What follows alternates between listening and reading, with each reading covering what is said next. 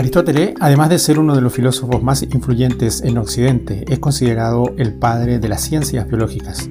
Era un erudito, pero en algunos aspectos no logró dar con la verdad.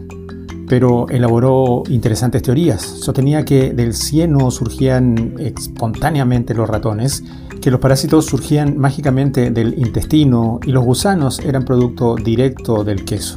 Sostenía que una gran gama de insectos se generaban por sí mismos a partir del rocío de la primavera y del efecto de los días soleados y ventosos del otoño.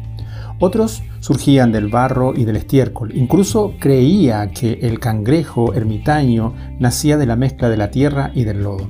Durante siglos las enseñanzas de Aristóteles fueron aceptadas como verdaderas y los científicos tuvieron que hacer un gran esfuerzo para romper con la sacralidad de la palabra aristotélica.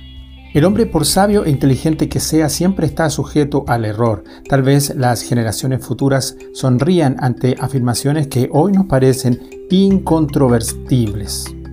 Juan 17, 17 dice, santifícalos en tu verdad, tu palabra es verdad.